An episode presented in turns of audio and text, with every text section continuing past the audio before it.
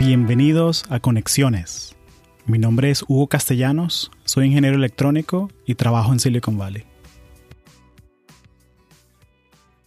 En este episodio del podcast conversé con Luis Serrano.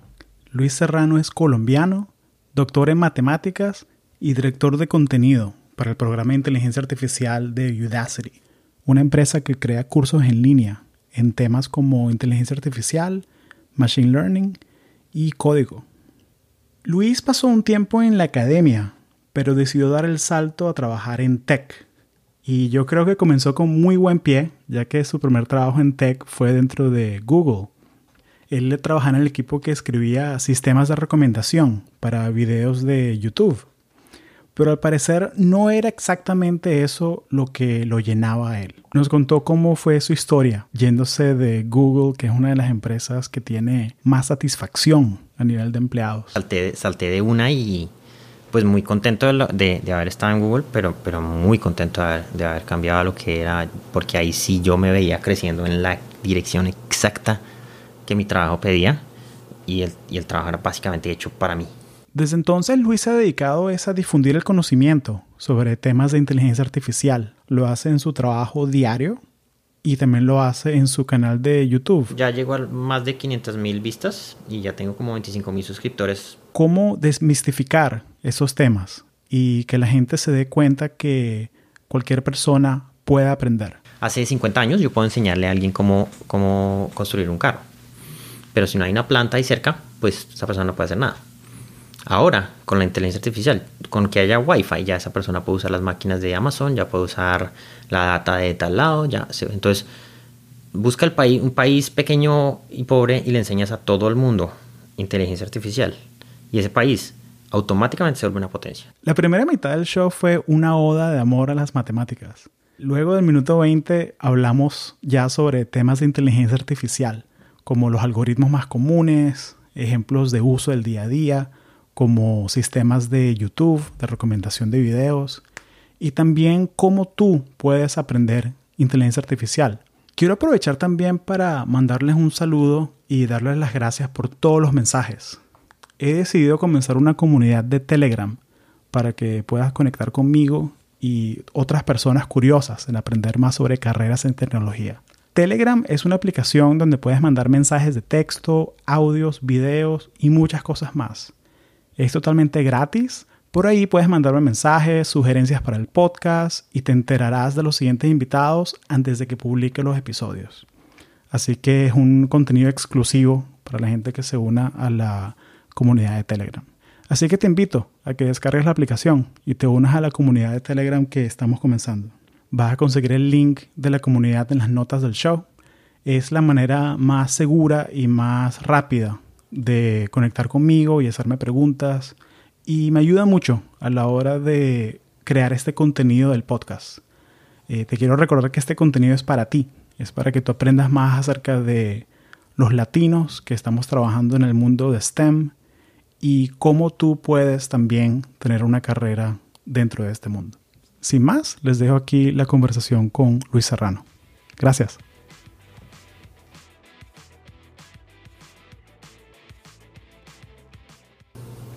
Luis Serrano, bienvenido a Conexiones. Gracias. Muchas, gracias por, la oportunidad. Entonces, doctor, porque tú, tienes, tú sacaste tu doctorado en matemáticas, ¿no? Entonces, cuando hay un, en el avión preguntan, ¿hay algún doctor aquí? Yo digo, sí, sí, aquí, pero pues no, no les puedo ayudar. A menos que, necesiten que les responda alguna pregunta, algún, algún resolver alguna ecuación o algo, pues ahí sí estoy de uno. de que el código de esta red bayesiana.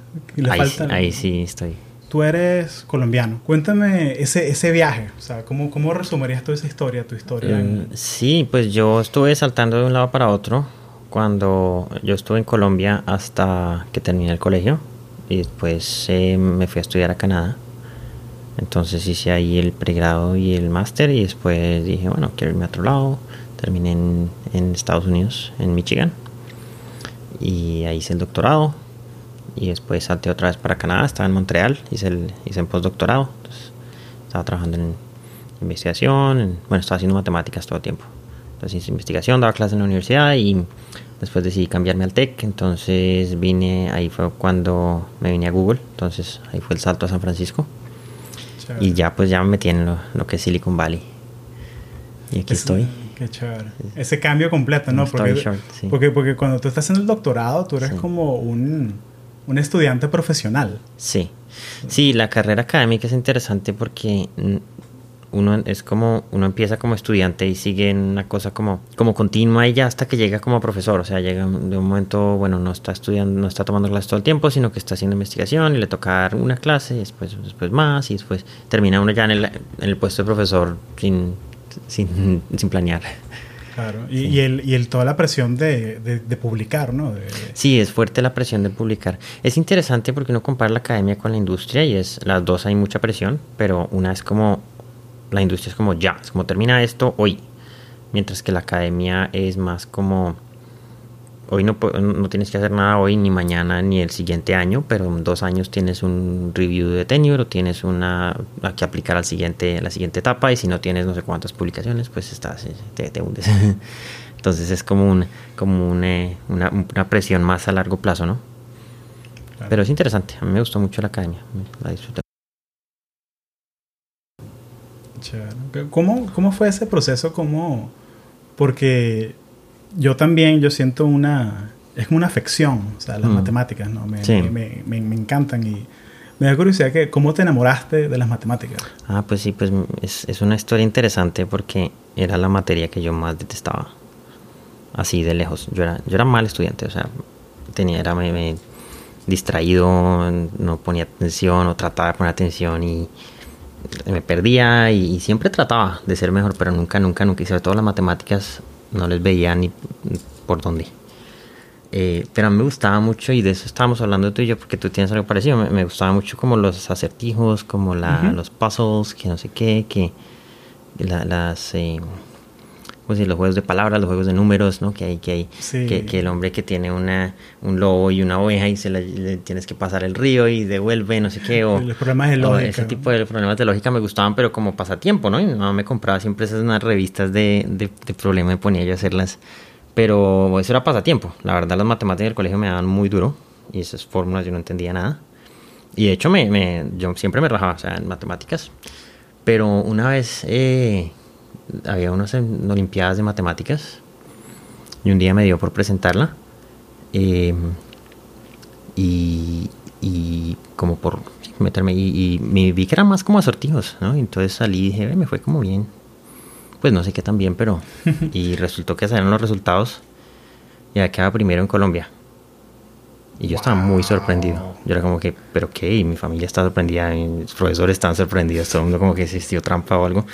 Y pues no, resulta que eran acertijos. Yo lo que, yo lo, que más me sorprendió era que, pues para mí eso no era matemáticas. me dieron un, problema, un examen de acertijos.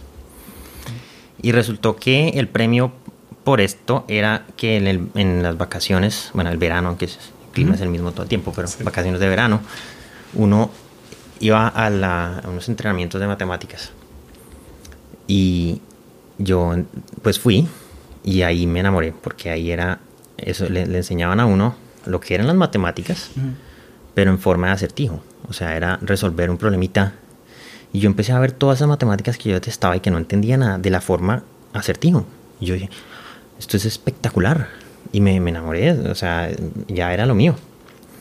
Y seguí con esas matemáticas eh, yendo todas las vacaciones que el, que el entrenamiento, no sé qué. Y había ya, si uno se metía ya más de lleno, estaban unos concursos internacionales, Olimpiadas Internacionales de Matemáticas y, y, escogían varios en país. Entonces yo estaba, tuve la fortuna de, de, estar en el equipo de Colombia, entonces fui a varias veces, viajamos a Europa, Asia, viajamos en el colegio, era súper interesante y uno entrenaba como un atleta, o sea, uno entrenaba meses al año, o sea, era... Increíble. A veces nos íbamos todos enclaustrados en una casa y a las 12 de la noche, o sea, uno, estaba, tenía que estar como con nivel, ¿sí? claro, el calabozo, pues ahí vamos a resolver problemas. Sí, no, y nos encantaba, o sea, para mí era...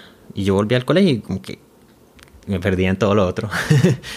Entonces, eh, sí, no, ahí básicamente me di cuenta que, que a mí me encantaban las matemáticas porque me encantaba resolver problemas, me encantaba pensar, entender las cosas de una forma profunda. Eh, y, y, pues sí, las fórmulas no me gustan todavía, no me gustaron en su momento ahorita, pero, pero lo que es la esencia de las matemáticas siempre, siempre va a ser como un amor para mí. Uno se acuerda de los profesores que lo marcaron a uno. Siempre, siempre, De esos dos o tres, o sea, máximo cinco, que durante tu vida te, te llegaron. Y siempre me voy a acordar de quinto grado, el profesor Andrés Márquez en Caracas, Venezuela, que fue el que nos dijo que no, jueguen con las matemáticas, jueguen. Y era la manera, el entusiasmo con el que, con el que él resolvía los problemas.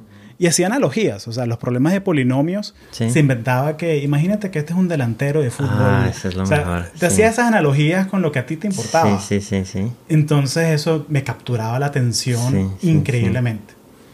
Sí, eso era lo mejor. Yo también tuve uno, uno en el colegio también que hacía, eso fue cuando me empezaron a gustar las matemáticas al tiempo, tuve a ese profesor y se llamaba Reinaldo. Y, y, ese también era de lo mismo, decía, digamos que este, que este variable es una mancha y esta otra también, y si me alejo no la veo, y era, como tan interesante que siempre aprendió mucho de eso y trato de buscar la analogía en todo, todo tiene, todo tiene una analogía. Contar la historia, contar una historia. Contar una historia, sí.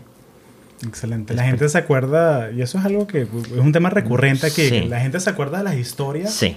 La gente no se acuerda que esto es, ah, 97.888%. No, eso no.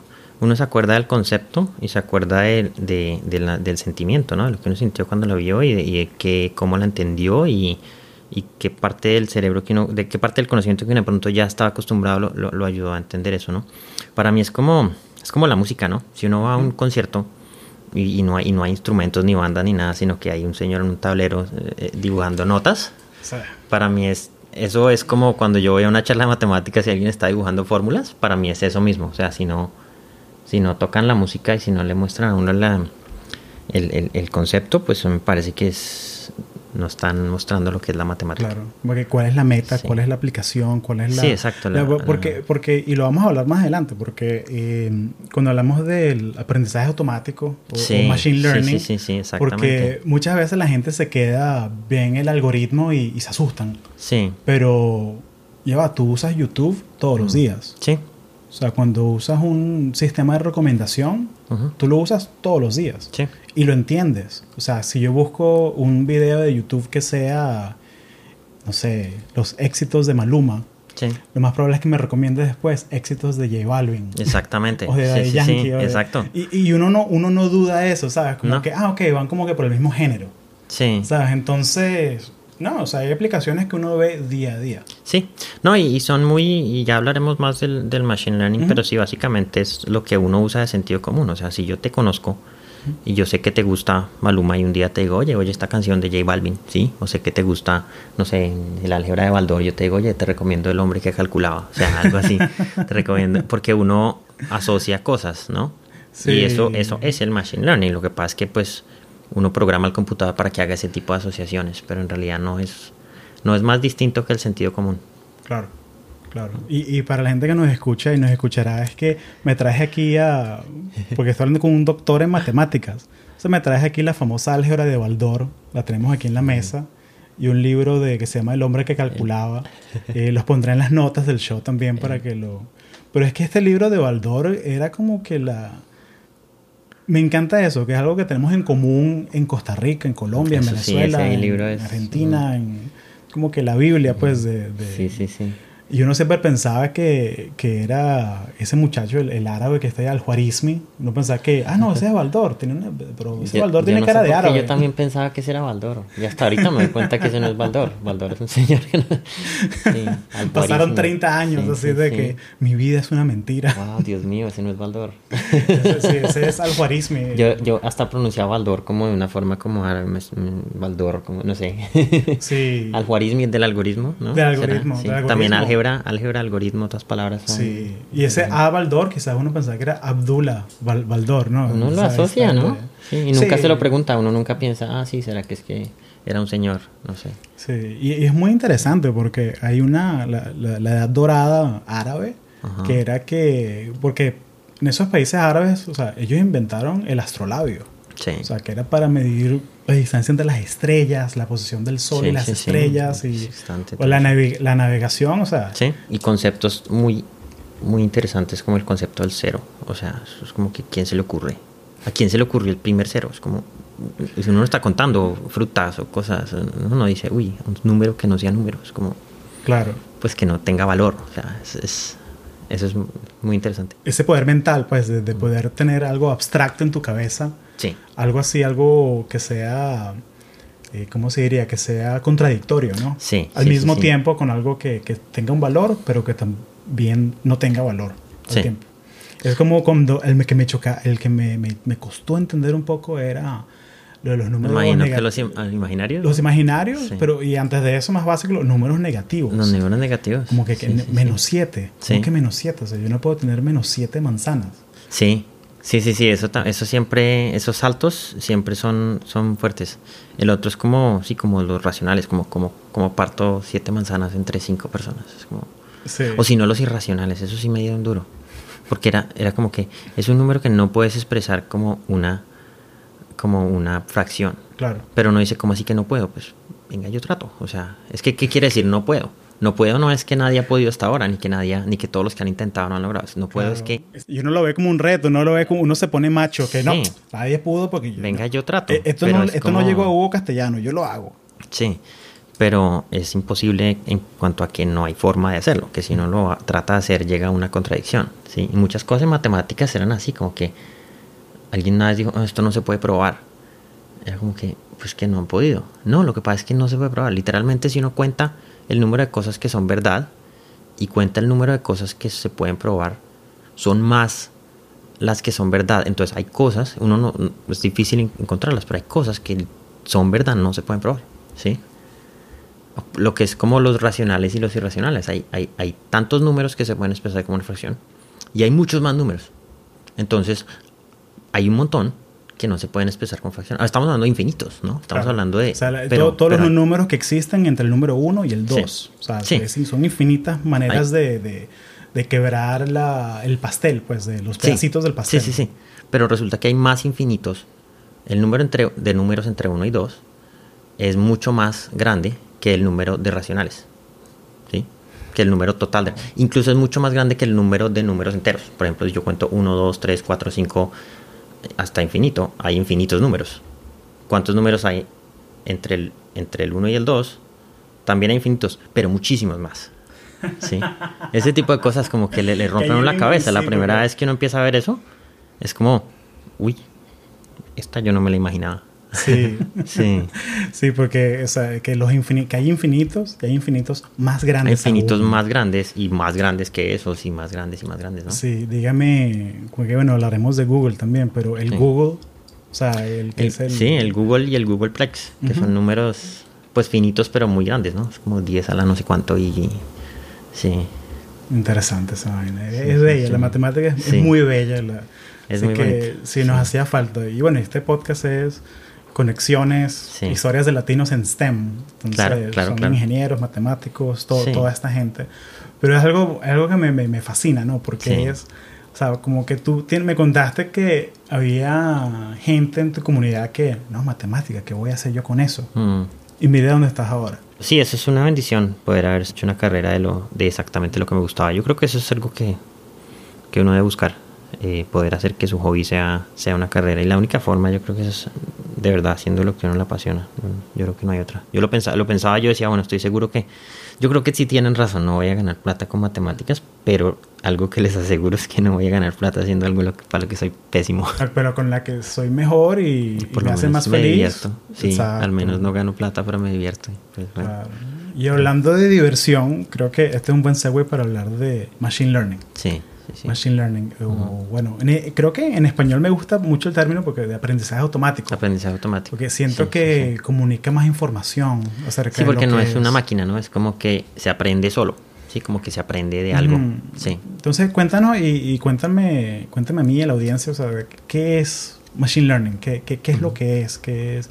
¿Con qué se come, básicamente? ¿Con qué se come? Sí. Pues la verdad, de, de hecho, podemos ir más lejos y pensar en inteligencia artificial, que es un, un término un poquitín más general. Claro. Eh, en realidad, todo lo que es inteligencia artificial slash machine learning es cómo hacer que el computador piense como un humano o que, que, tome decisiones como un humano. Porque hasta antes de, antes lo que pasaba era que el, el, uno programaba el computador. Yo quiero que el computador haga esto, entonces le pongo if esto, then esto, loop, no sé qué. Uno le decía exactamente qué hacer, entonces el computador era alguien ciego que simplemente sigue, sigue la, o sea, bueno. obedece las órdenes que tú le das. Sí, sí, sí, sí, obedece las, las, las, órdenes a cabalidad, que, que, igual es lo que hacen, o sea, no, no dejan de hacer eso. Pero eh, lo que, lo que pasa es que pues uno a un humano no, no le dice así, ¿no? Uno, no le dice a un humano te va a enseñar a, no sé, a un niño a reconocer eh, fotos de personas contra fotos de, no sé, perros. Uno no le dice, mira, haz esto, haz esto, haz esto, sí, o sea, o, como andar en bicicleta, uno dice, bueno, haz esto y después esto. Uno lo pone a, lo pone a hacerlo, ¿sí? O lo pone a mirar muchas cosas, muchas fotos y de ahí decidir, ¿sí? Entonces, el niño ve la, la, la cara de la mamá y sabe que, ah, ella es mamá Sí. Y la otra mujer, no, ella no es mamá. Sí. O sea, es bien... Pero es como de que la ve muchas veces y, y, y, ahí aprende, ¿sí?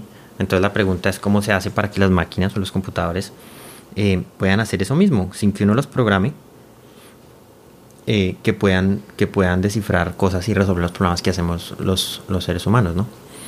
Eh, entonces, pues la, la inteligencia artificial básicamente todo eso, ¿sí?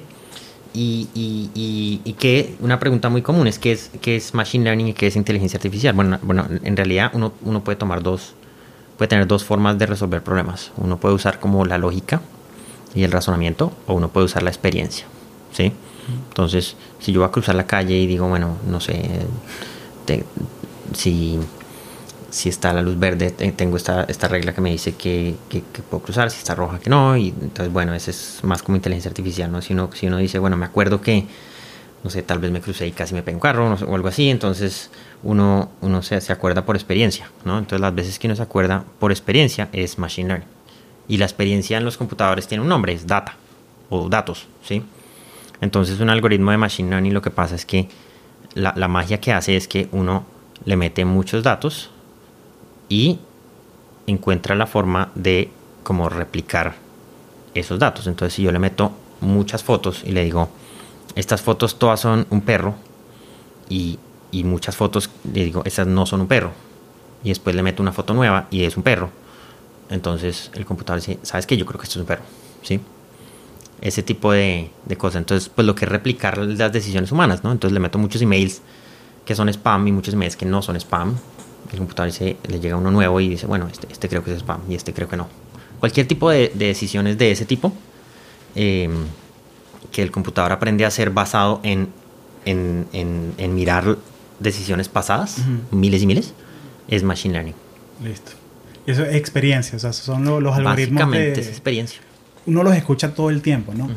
Pero como que amarrar esos conceptos a un ejemplo concreto es como el puente que yo creo que tenemos una oportunidad de... Claro, claro. No, sí, regresión y clasificación son los más eh, de los más comunes, eh, tipos de algoritmos más comunes en, en, lo que es la machine learning eh, predictiva, ¿no? Predictiva es que te, te contesta una pregunta.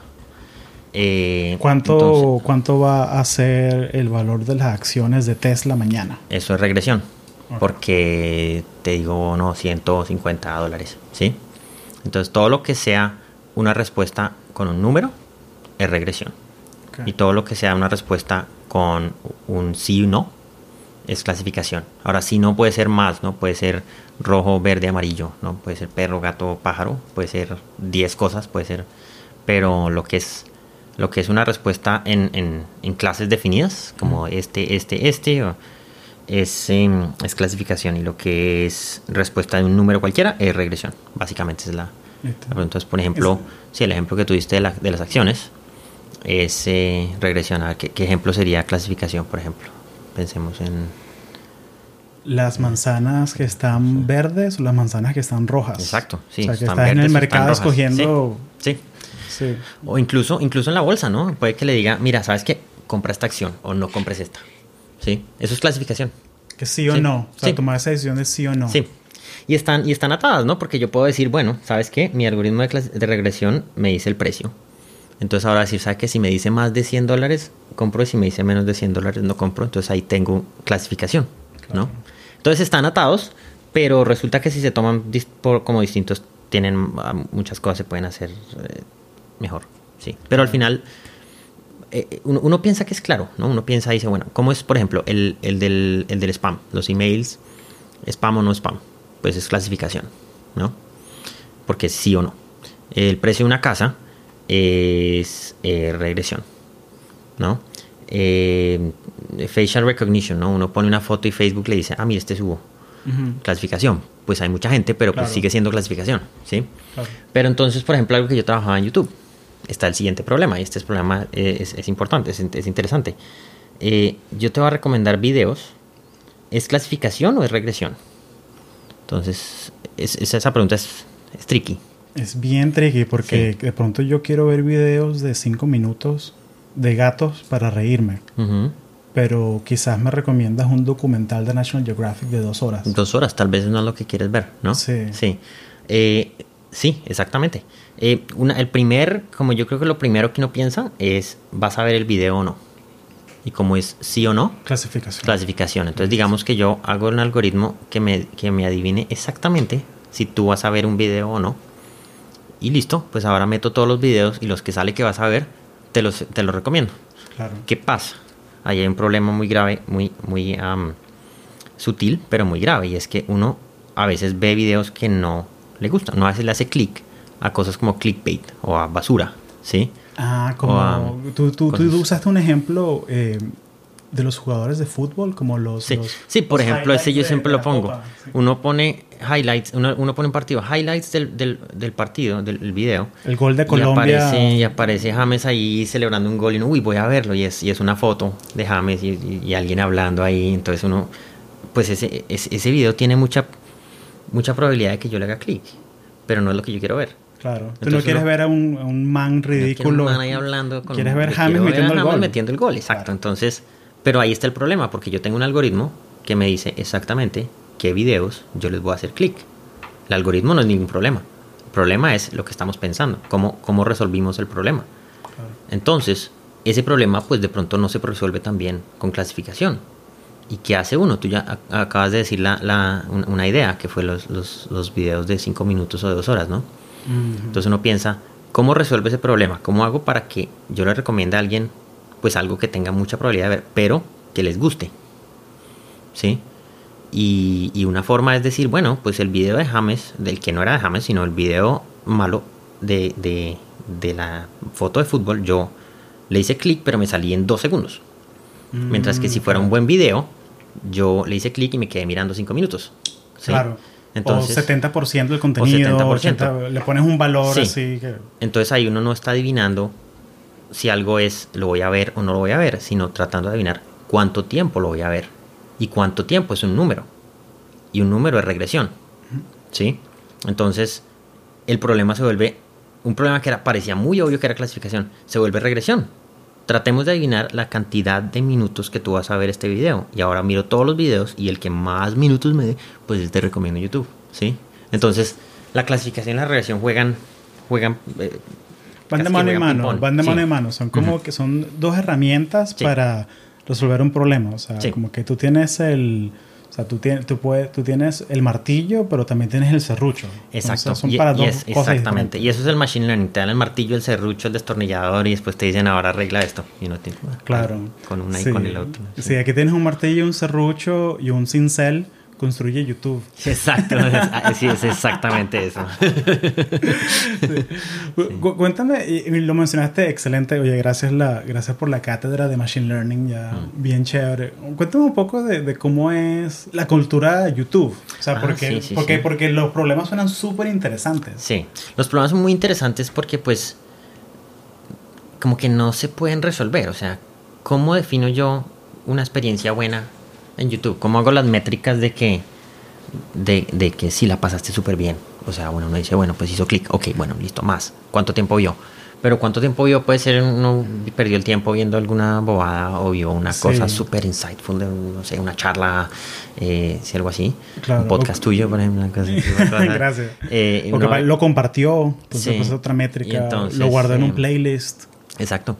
Entonces, ¿cómo define uno eso? Entonces uno dice, bueno, no sé, volvió al siguiente día, volvió al mes, no sé. Como que hay tantas métricas y pues construir las métricas que, que, que, se que equivalgan a, a, satisfacción. ¿Y a qué tipo de satisfacción? O sea, algo inmediato, algo a largo plazo. Pues es difícil, ¿no? Ese es el problema como el, el más eh, como elevado y, y, bueno, pues también muchas cosas pequeñas, ¿no? ¿Cómo hago para que esto funcione rápido? ¿Cómo hago para que funcione bien? A veces tengo una idea buenísima y parece que no, o sea, no funciona. O, hay, hay muchas, o sea, el hecho de trabajar con data tan grande como tiene Google es un problema en sí. O sea, el solo decir estos datos pongámoslos de aquí, mandémoslos allá, ya es difícil. entonces es, muy interesante. Y YouTube tiene una cultura muy interesante. O sea, es, Google y tiene todo lo de Google, todo, lo que, que, es una cultura muy chévere. Claro, la, la, parte, la parte esa que, o sea, la parte como que, entre comillas, glamurosa, o sea, que la comida gratis y los sitios de los masajes, sí, esa parte lo hacen, lo hacen muy bien y uno, pues está, sí, sí, trabaja muy contento allá, la gente, uno sabe que, pues, que está valorado. No solo eso, sino que miran, por ejemplo, mis conversaciones con mi jefe, mi jefe siempre era cómo está tu carrera, cómo te sientes, estás creciendo, qué sería más perfecto para ti. Como ese tipo de cosas que pues uno se nota que se preocupan por uno y, así logran que pues hacer más cosas, ¿no? Que todo el mundo esté feliz y... Claro. Em, y, pues YouTube tiene también una cosa especial que es el, YouTube, ¿no? El, el, Hollywood, ¿no? Porque bien, pues están con los artistas, están con creadores, con gente. Entonces vienen creadores, viene gente, viene actores, cantantes. Se, es interesante. Sí, porque democratiza, o sea, Google de por sí ya democratiza la información, el acceso a la información. Sí, sí, sí, Pero YouTube democratiza como la, el, la difusión de esa información, porque yo puedo tener mi canal, tú puedes tener tu canal, y yo puedo tener mi canal de cómo hacer las recetas de la abuelita. Sí. Y 10.000 suscriptores ahí. Sí, le da un megáfono a la gente y, uno puede, como el, el que tiene que comunicar algo, lo puede comunicar. Si, si alguien tiene las, la receta de las mejores galletas del mundo, la pone en YouTube y ya está, para todo el mundo. Imagínate eso, cuando tú y yo creciendo, pues qué tan difícil era que le pusieran una oportunidad de salir en televisión a decir, mire mi receta de galletas, pero ahora ya está esa oportunidad. Claro. ¿Sí? Y, yo, claro, y yo tengo un podcast que es un programa de radio esencialmente en demanda. ¿Sí? Que lo puedes escuchar cuando te dé la gana. Sí. Y 100% gratis y lo compartes. Buenísimo. Entonces, me, me, encanta eso de que la gente que quiere crear el contenido lo puede crear. Sí. Y si la gente que los escucha son mil personas repartidas por todo el mundo, pueden llegar. Sí. También está el acceso a cualquier persona, ¿no? Que, que, si uno está en cualquier lado y quiere aprender de esto o quiere saber de esto, tiene, tiene esa oportunidad. Sí. espectacular. Sí, y todas estas todas estas compañías de, de, de social media y, de, y que crean canales de contenido es algo ha sido fascinante, ¿no? Ha sido fascinante, la verdad. No, o sea, el, hecho de, o sea, me parece fascinante en un momento, en un punto en la historia donde la información se le puede llevar a todo el mundo. Sí, hay una historia muy chévere aquí en este libro. Tengo el libro de, de Chaos Monkeys de Antonio García Martínez. Él era, él era, él estuvo en Y Combinator. Él sacó una compañía, él fundó una compañía que se llama Que hace análisis de de los anuncios que hay en social media. Y la historia habla acerca de, de, CD Baby. No sé si te acuerdas de CD Baby. Es, la, es, como, es como que el Amazon de los CDs. Cuando la gente ah. escuchaba los, compactos, los discos compactos. Ah, sí. Y, es y es la historia de que él era creo que es el guitarrista de una banda que comenzó este website. Porque en el año 93, por ahí. Y porque él pensó que, ya va, pero estaba en el internet, está como que pegando. Porque yo tengo que ir a vender mis CDs en la tienda, en Tower Records, en la esquina. Si yo le quiero vender a la gente que está en Europa y la gente que está en América Latina y en Japón. A toda esa gente que está metida en el rollo de Internet. Correo y en todas partes. Sí. Entonces que me mandan la orden a mí y yo les mando las copias en mis CDs. Voy a comenzar este portal. Y comenzó cdbaby.com, que, que es, un website para que los músicos puedan poner su música y también pueden vender sus CDs, o sea, cosas físicas. Buenísimo. Y echa el cuento de una escritora, de una cantautora, que ella tiene una, una ella hace música súper, súper nicho. Ella hace canciones sobre marineros y el mar. ¡Wow! Canciones sobre los marineros y el mar. Y la audiencia de ellos es marineros. ¡Wow! Marineros. Y, están en el barco y pueden oír canciones sobre marineros sí, Sí, entonces, entonces, y obviamente, si ella le llega a Don Julio que vende CDs en la esquina. Don Julio, cómprame mil CDs de Marinera. Don Julio le va, se le va a reír en la cara. O sea, porque Don Julio, porque Don Julio es un capitalista de miércoles que no... la y, lejos del mar, ¿qué, marinero va a llegar Exacto, sí, sí, porque Don Julio tiene su tienda de discos en Oklahoma. Oklahoma. Don Julio solo tiene una en Oklahoma y una en Bogotá. Peor, más lejos del mar aún.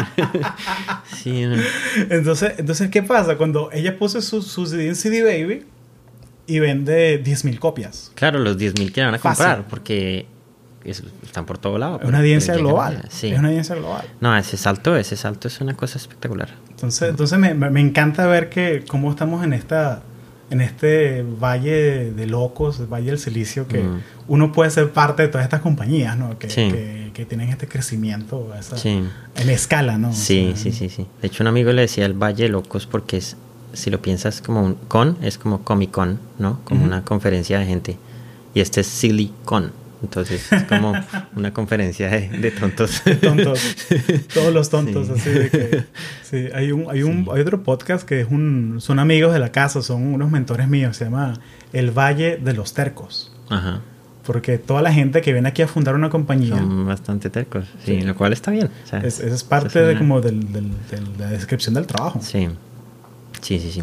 Pero no, sí, volviendo al hecho de que, de que se puede. Mm, democratizar la, la, información es una cosa que a mí me parece buenísima. Y bueno, ya, ya hablaremos, pero trabajando en educación, por ejemplo, claro. un breakthrough y, y, es tremendo segue porque YouTube, que es parte de Google, es, mm. como, es como un sueño, ¿no? Entrar a esas empresas. hay mucha gente que nos escucha que eh, nos escucha en sitios en, en, México, en Colombia, en Argentina, mm. Mm. en Venezuela incluso que escuchan las empresas como Google, como Facebook y como que, oye, me encanta, yo sé programar, me encantaría entrar a Google o YouTube.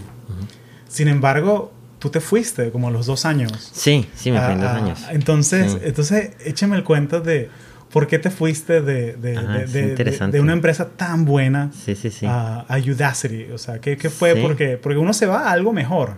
Entonces, háblame de Udacity, háblame de ese cambio. Sí, mi cambio fue interesante porque pues sí, o sea, yo sí estaba con la luna de miel de Google, eso sí me duró todo el tiempo, o sea, eso sí no, no se apaga, ¿no? Es como yo me bajaba del primer piso, del segundo piso al primer piso, yo, yo, me, yo me bajaba en el, en el, en el, ¿cómo se dice? En el rodadero todos los días, ya la gente ya se, se, cansa del rodadero después de una semana, yo seguía en el rodadero, o sea, yo eh, sí me encantaba, me encantaba la verdad, eh, eh, me encantó trabajar ahí y lo que aprendí es absurdo, aprendí mucho, y, pero yo veía, y la verdad eso es una de las cosas que, que se preocupan allá, es, es, es, el crecimiento, ¿no? Yo veía, porque es dos cosas, estar en el sitio, estar, estar haciendo lo que uno debe hacer y que el crecimiento de uno alinee con el crecimiento de lo que le pide, de lo que es la, el trabajo de uno, ¿no? Crecimiento de ese eh, profesional. Crecimiento profesional, sí, sí, sí. Como los, los skills que tienes. Sí, sí, sí, los skills. Y yo veía, bueno, estoy haciendo machine learning, estoy escribiendo bastante código. Eh, mucho de Google como que ya estaba hecho, o sea, los algoritmos ya están implementados. Uno no vaya a implementar línea regression, o sea, uno va, ya está implementado, uno va a meter data, sacar data y incluso cosas, o sea, ya, ya estaba bastante mecánico y, al final lo que hace uno pues ingeniero era pues escribir código, código de producción y pues eso me gustaba porque aprendía mucho, pero pues no era lo que yo estaba, para lo que no era lo, principal que me gustaba hacer. Para mí el código es, es un instrumento, como es un means to an end. Para un ingeniero de software a veces el código es como el, lo es como el end, es como lo Lo chévere, lo que la yo Veía que gente estaba como, pues gente, le, lo, la pasión que yo siento por las matemáticas y por enseñar, la, la, sentían por el código. Era como que, ay, está, estas mil líneas de código, pero es que yo las puedo escribir en 800. Espérate, las escribo. Y yo era como que ya están las mil, ya, ya, funciona. y para mí me funciona lo que yo quiero hacer y ya quedé. Entonces yo veía que el path de crecimiento como ingeniero de software era escribir más código, escribir más líneas, escribirlo mejor, escribirlo. Y pues yo era más de, en su momento era, bueno, yo quiero analizar más data, yo quiero esto. Y empecé a mirar como otros lados porque yo dije, pues sí, aquí estoy bien ahora, pero no voy a estar, o sea, no, no me veo en mi crecimiento es distinto, es distinto al de, al de, mi, al de mi puesto. Y empecé a mirar cosas más como data science, ese tipo de cosas. Y un día sí estaba hablando, bueno, hablaba con gente y, hablaba con mi jefe, estábamos hablando y me dice, bueno, ¿qué, ¿qué, es lo que más te gusta hacer? Y yo, pues a mí me gusta enseñar. pero pues no, no volver a la academia. Me fui a la academia de enseñar, pues. Pero yo veía que yo en los, en los fines de semana daba aquí un workshop, daba aquí una charlita, me sentaba con alguien, le explicaban la servilleta, era como lo mío, ¿sí? Mientras que yo no me ponía a escribir código en mi tiempo libre. está, está en tu ADN. Entonces dije, pues, pues yo creo que voy a, voy a mirar dónde puedo, si puedo enseñar. Y, y empecé a buscar, pues miré en la academia otra vez, porque era donde yo sabía que la gente enseñaba, ¿sí? Y cuando pensé, bueno, ¿cómo hice yo para, para cambiarme de la, de la academia al TEC? Y yo tomé muchos cursos online. Y pensé, ¿qué tal? ¿Y qué tal trabajar en cursos online? ¿Qué tal poner, pues poner cursos online y algo así? Entonces empecé a, a mirar y, estaba Udacity que tiene una cosa especial que es la mayoría de las, de las empresas de educación como que son o como YouTube, por ejemplo, que la gente viene y pone cursos eh, que está espectacular también, o, traer eh, cursos de universidades, que también está muy bien. Pero Udacity los creaba ellos mismos. Y en ese momento necesitaban a alguien para liderar el, el, el, curso de Machine Learning. Y necesitaban que enseñara, que supiera tech, que le gustaran las matemáticas. Y era como que, ay, yo ese soy yo. como que necesitamos Luis Serrano, PhD. Entonces sí, salté, salté de una y pues muy contento de, de, haber estado en Google, pero, pero muy contento de haber, de haber cambiado lo que era, porque ahí sí yo me veía creciendo en la dirección exacta que mi trabajo pedía y el, y el trabajo era básicamente hecho para mí. Entonces ahí me, me encantaba, ahí, sí, me, encanta todavía. Excelente, excelente. Sí, es como que escoger la satisfacción personal y profesional o el rodadero. Sí, sí. Ganó la satisfacción profesional. Es bien chévere el rodadero, pero... Vamos a ser sinceros, extrañas el rodadero un poquito. Un poquito, sí, sí pero, bastante. Pero siempre estará ahí, te esperará el eh, rodadero. Algún día van a tener ese rodadero. pero no, sí, pues sí, o sea, y uno mira como también el impacto que uno hace, ¿no? Yo, yo decía, bueno, pues sí, o sea, uno, uno en YouTube hace impacto, porque sí le da eh, a la gente un megáfono, ¿sí? Em, pero pues yo decía, pues en realidad yo quiero educar, o sea, lo que yo quiero es, es, es, enseñarle a la gente cosas y que, que alguien pueda decir, ay, ese, esos momentos de clic que yo he tenido en la vida, que estaba muy de buenas, que estaba en el momento y en el lugar exacto para que algo me, para que alguien me enseñe algo y, y, me inspire a hacer matemáticas o hacer machine learning o hacer dar poder darle eso a otra gente no que tal vez no esté tan afortunada que no le que no le llegue al frente de ellos como me llegó a mí sí entonces ese siempre era no solo no solo dos cosas, ¿no?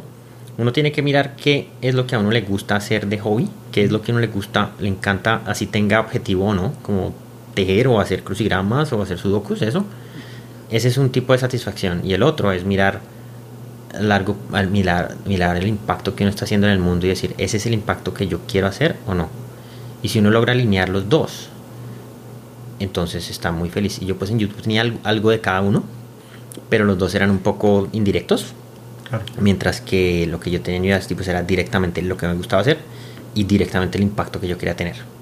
y bien tangible, bien tangible. Y tangible porque pues me llegan mensajes, eh, ay, soy de tal lado, un país pequeño, así que me, y, me encantaron tus cursos y me voy a volver Machine Learning Engineer, un mensaje de Sudán, me llega gente de Bangladesh, me de todos lados.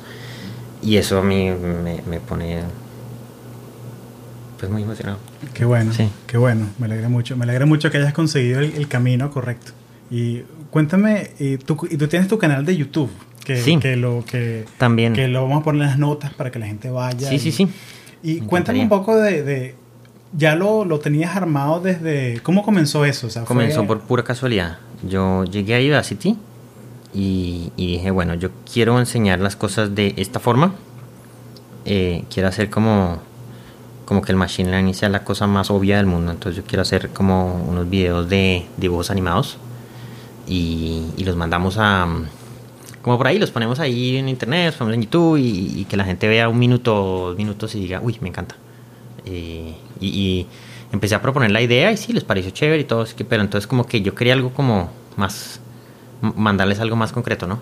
Con más sustancia, ¿no? Sí, entonces dije, lo que voy a hacer es que voy a grabarlos yo en mi propio computador, hago una presentacióncita en Keynote con muñequitos y, y, lo mando a gente y les digo, mire, esto es lo que quiero hacer. Entonces em, hice, la, hice una presentación de media hora que se llama Friendly Introduction to Machine Learning. Y lo hice como de todos los algoritmos más populares. Y ya, y con, muñequitos, hay unos ninjas, hay unas, hay manzanitas, hay Los ninjas es buenísimo, Los ninjas son buenos. Yo, yo, fui, yo fui tu clase y, me, encantó eso, la de la, porque yo, yo vi una que existe en vivo y he visto tu video de YouTube y los ninjas son un hit. Esos ninjas son buenos, sí, sí, sí. Entonces, eh, claro, porque uno corta la data entre, entre, eh, entre los sí y los no, es clasificación, ¿no? Sí o no. Y quien la corta, pues un ninja con una, con una espada. Con la katana que... entonces, claro. Con la katana de clasificación. Sí, esa, la katana de clasificación me encanta. Y entonces, pues, mandé el video y se lo mandé a alguna gente. Y para mí, pues, yo trabajando en YouTube, pues lo puse en YouTube. Y yo para mí YouTube era, pues trabajando en recomendaciones, uno sabe que el 99.9% de videos nunca son pues nunca se, no se recomiendan. Entonces yo pensé, bueno, yo uso como mi hard drive, porque no me iba a poner a mandar un, un archivo grande. Y lo puse en mi hard drive, que era YouTube. Y se lo mandé al VP, se lo mandé a mi jefe, se lo mandé al director, no sé qué. Les dije, mire, echen un vistazo a esto.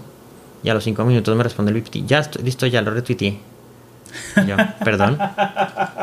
Y lo retuiteó y yo, y pues ese mantiene una presencia online absurda. Entonces empezó a llegarle vistas y vistas y vistas y pues lentamente, pero que un mensajito, que, ay, me gustó tu video, no sé qué. Y yo, bueno, pues, pues compartámoslo. Entonces lo empecé a compartir, compartir en, en Facebook, en todo lado, en Twitter, en Teen, y así empecé como a, empecé a mirar comunidades, ¿no? Como Machine Learning Colombia, Machine Learning Español, y me empecé, lo ponía y me, llegaban amistades y no sé qué, que, ay, ¿quieres que este webinario? Que no sé qué, no sé qué. Y el video llegó que a las mil vistas, que a las tres mil vistas, que... A que suscriptores y yo dije, bueno, pues pongamos otro. Y puse uno de Deep Learning que se llama Friendly Introduction to Deep Learning. Hay como un patrón ahí de... A Friendly Introduction es... Hay un patrón que te, te funciona, te funciona. Se me ocurrió. Y, y, entonces, y se empezó a disparar esto y empecé a llegar a números ya 10.000, mil y empecé a poner uno como cada vez que tenía tiempo, que, a, que Convolution Neural Networks, que todos a Friendly Introduction, Recurrent Neural Networks, que todo, tipo de cosas. Y tengo ya eh, varios videos y pues ya, bueno, el, Friendly Introduction ya llegó a más de 500 mil vistas y ya tengo como 25 mil suscriptores. Encantaría meterle todo el tiempo del mundo, pero pues tengo el, tiempo que, le puedo meter, le meto y, saco videitos. Y, Excelente. Y, me encanta que es en YouTube porque estaba yo en el lado de las recomendaciones y ahora estoy viendo todo lo que hacen las recomendaciones. Yo vi el momento en que empezó en las métricas, está el video como en 000 y de pronto, ¡pum! Yo vi el momento en que lo en que lo agarró el sistema de recomendaciones y empezó a subir esa, esa línea como loca. Sí. ¿Has usado tu, me imagino que sí, no, pero has usado tu experiencia de que sabes cómo funciona para que hacer los videos cada vez más populares? Pues me gustaría, pero no, no, no, la verdad no hay tanto, es que no hay tanto aparte de vistas, o sea, compartirlos es, es lo principal. Y pues el hecho de que el canal pesa mucho, si yo pongo un video hoy, pues ya empieza a tener vistas de una, porque le empieza a llegar recomendado porque ya, ya conocen el canal. Ese tipo de cosas. Pero sí, la verdad, como cambia tanto ese algoritmo y el algoritmo como que no es un algoritmo, sino que es como una cosa como de 100 mil cosas. La verdad, no sé, no sé en qué anden ahorita, en qué, en qué state of the art estén ahorita para, para poder hacer gaming de, del... Oye, excelente, excelente. Ya, ya conversamos tu trayectoria, llegamos a YouTube, pasamos a Udacity. Sí. Eh, machine Learning, ya vemos que es es una serie de herramientas. Y algo que me... Mucha de la gente que nos escucha son profesionales jóvenes. Sí. Son gente 25, 30. Sí. Que están, tienen sus 3, 4 añitos de experiencia. Hay algunos en tech, otros no están en tech. Sí. Pero como que qué recursos o qué, qué herramientas así bien tácticas le recomiendas a alguien que quiera aprender machine learning. Por supuesto. Eh, no, pues lo que yo hice, que le recomiendo a todo el mundo, eh, es, es, la educación online. O sea, los cursos que hay ahorita uno puede incluso gratis sacar todo lo que quiera. O sea, hay toda la información desde YouTube, desde MOOCs. Hay MOOCs muy buenos. Obviamente me, encanta Udacity. Eh, Udemy es muy buena, Coursera es muy buena, edX. para incluso cosas que no son Machine Learning, está Khan Academy, está... O sea, toda la educación básicamente se puede encontrar.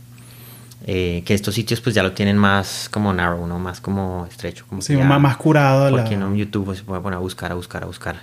Pero sí, mirar, mirar eso y eh, saltar, a, saltar al ruedo. Porque la verdad el Machine Learning no es algo que no dura años aprendiendo. Bueno, nada es algo que no dura años aprendiendo y después actúa. Uno tiene que, que actuar de una. Pero en particular el Machine Learning, uno con aprender algo de, de código, que es otra cosa también aprender a a escribir, por ejemplo, en Python o algo así, que también está todo online. Sí.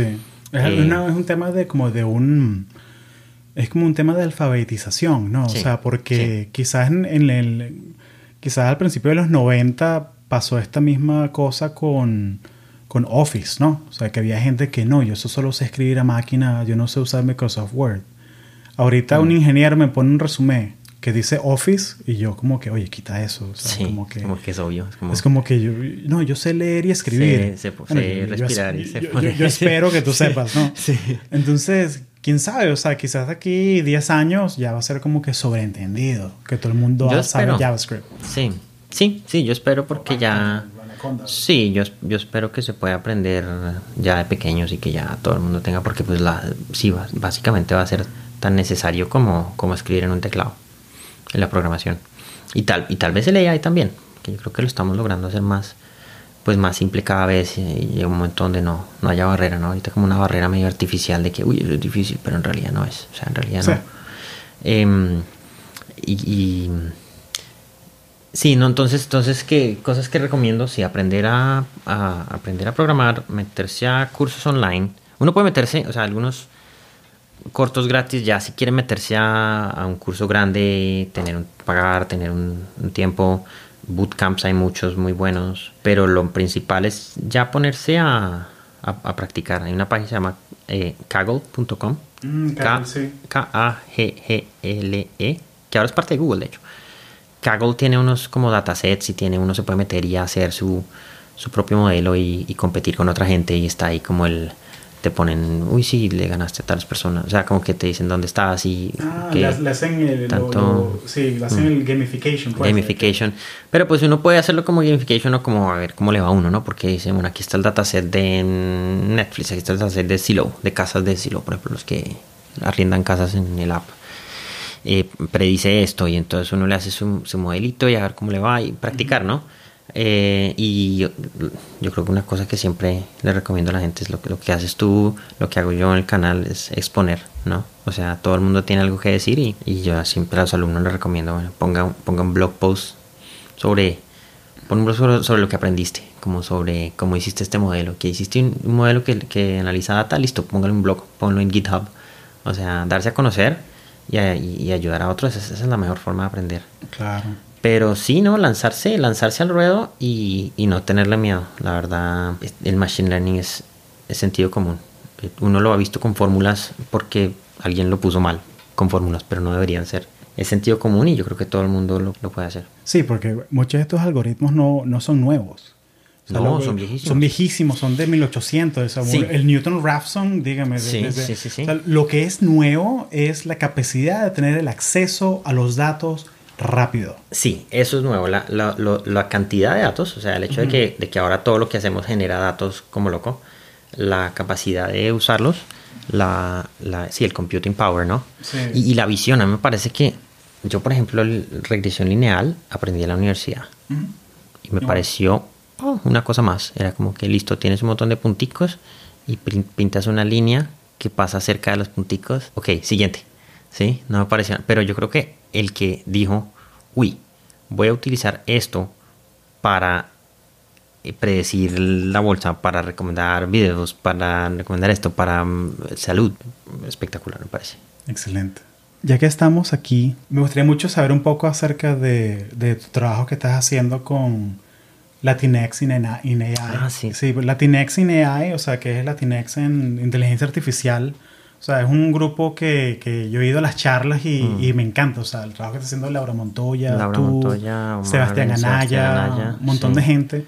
Que de, de, qué va el grupo? O sea, ¿cuál es la misión? No, ese grupo es espectacular, me parece. Uh, sí, no, Laura lo creó y básicamente tiene muchas eh, funciones.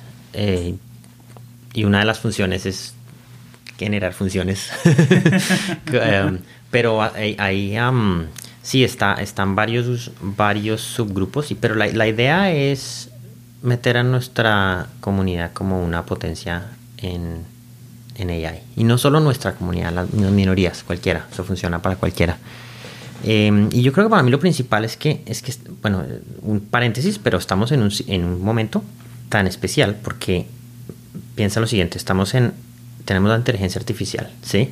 Yo puedo ir a un lado y enseñarle a alguien inteligencia artificial y, esa persona ya se vuelve, o sea, ya, ya se vuelve muy poderosa, ¿sí? Por ejemplo, hace 50 años yo puedo enseñarle a alguien cómo, cómo construir un carro, pero si no hay una planta ahí cerca, pues esa persona no puede hacer nada.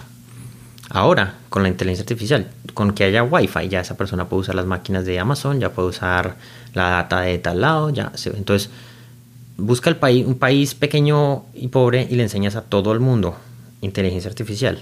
Y ese país automáticamente se vuelve una potencia, con un poquito de infraestructura, con un poquito de, inversión, pero no tanta como, como lo que era eh, cualquier industria antes. Entonces, basado en esa premisa, decimos, bueno, pues nosotros podemos hacer que Latinoamérica sea una potencia mundial en, en esto, ¿sí? ¿Y qué se necesita? Se necesita educación, se necesita autoestima, generar, generar esa autoestima, porque a nosotros pues nos falta, o sea, no ha crecido y es como, no, yo no puedo, no puedo, no puedo. Yo todavía la tiene un poquito, ¿sí? Sí, el síndrome del impostor, ¿no? sí, ese sí es... Y, y, eso se amarra directamente a la, a la, razón por la que yo de loco me propuse, voy a hacer un podcast. Porque yo, porque yo conozco un montón de mm. gente que vive aquí en San Francisco, en el área de la Bahía, mm. que trabajan en Google, en NASA, en Facebook, mm. en Intel, en todas estas compañías. Y son latinos como nosotros, que son inmigrantes, que pasaron ese filtro y que están logrando cosas grandiosas. Entonces, como difundir eso. de que, mucho, que, mira, hay gente que ah. habla mi idioma y tiene una, una, historia parecida a la mía.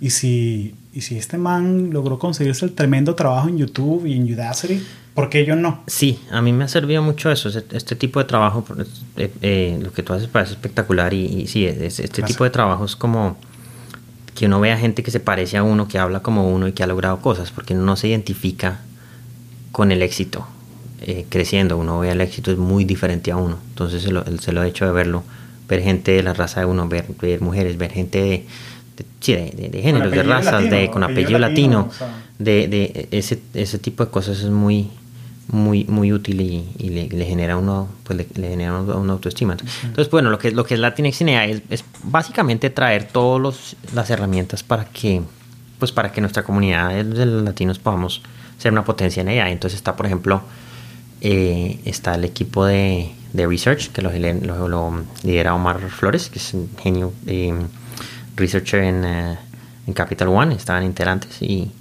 el de Perú. Y sí, él básicamente tiene varios proyectos. Primero que todo, hacernos a conocer. Entonces, vamos a ir ahorita a, generar, a hacer un workshop en, en NIPS, en Montreal, la conferencia más grande de inteligencia artificial. Y, y él tiene el, los proyectos que tiene es, em, por ejemplo, tú miras las, eh, los datasets de caras, ¿sí? Y hay y un, eh, y un algoritmo de que reconozca caras, no, reconoce las caras blancas mucho más, mucho más que las caras oscuritas, ¿sí? Yo me acuerdo, yo vi eso que, que, hasta que usaron uno de los programadores de racista, hmm. porque ponía las caras de, bueno, de gente de rostro más oscuro, eh, comparado con caras de gorilas, me acuerdo. Sí, que era, sí, sí, sí, sí, Y no solo con caras, sino con texto.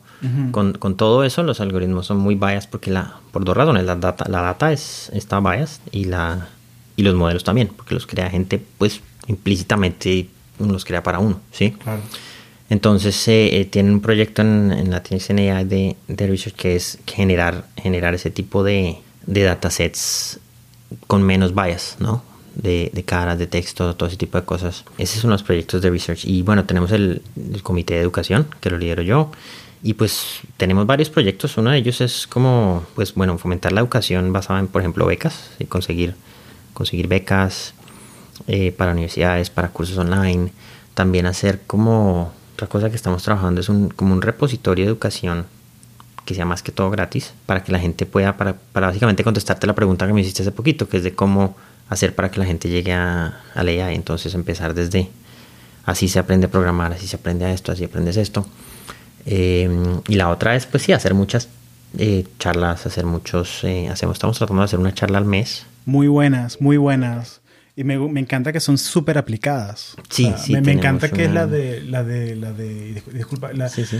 me gustó mucho la del motor de recomendación de Netflix. Ah, sí, sí. Porque me encanta que, ok, nosotros tenemos la suerte, vivimos aquí en San Francisco, sí. pero también que la publican después en YouTube. Entonces sí, la gente puede aparecen en YouTube, esas se pueden ver con Janet Interia, una profesora de USF.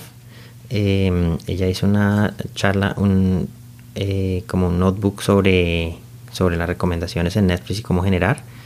Y yo hice la, la, introducción a, a, los algoritmos de como de recomendación, Matrix Factorization. Sí, el mes pasado habló Jorge Peñalvo, en español, que tiene una empresa en el PI, Malang AI, también es un espectacular sobre mm, Natural Language Process no, no supervisado. Y yo también hice la introduccióncita. Lo que hago es que yo trato de hacer una, introducción súper amigable y después ellos dan como la, la charla avanzada. Sí, como que la, la, la, la, no tan amigable, pues la que ya más de los expertos. La, pues, de expertos, sí, sí, sí. Claro, claro. Oye, sería muy chévere un español trabajando en NLP Está buenísimo, lo, voy, a escribir eh, para... escríbeles, sí, hacen unas cosas súper super chéveres porque lo que hacen es, es completamente, ¿cómo se dice?, agnóstico del lenguaje. O sea, mm, trabajan con lenguaje, pero no importa qué lenguaje le metas. Lo importante es qué palabras están cerca de otras. ¿Sí? Entonces tú, lo puedes, tú puedes inventar un lenguaje y lo metes y te saca los resultados.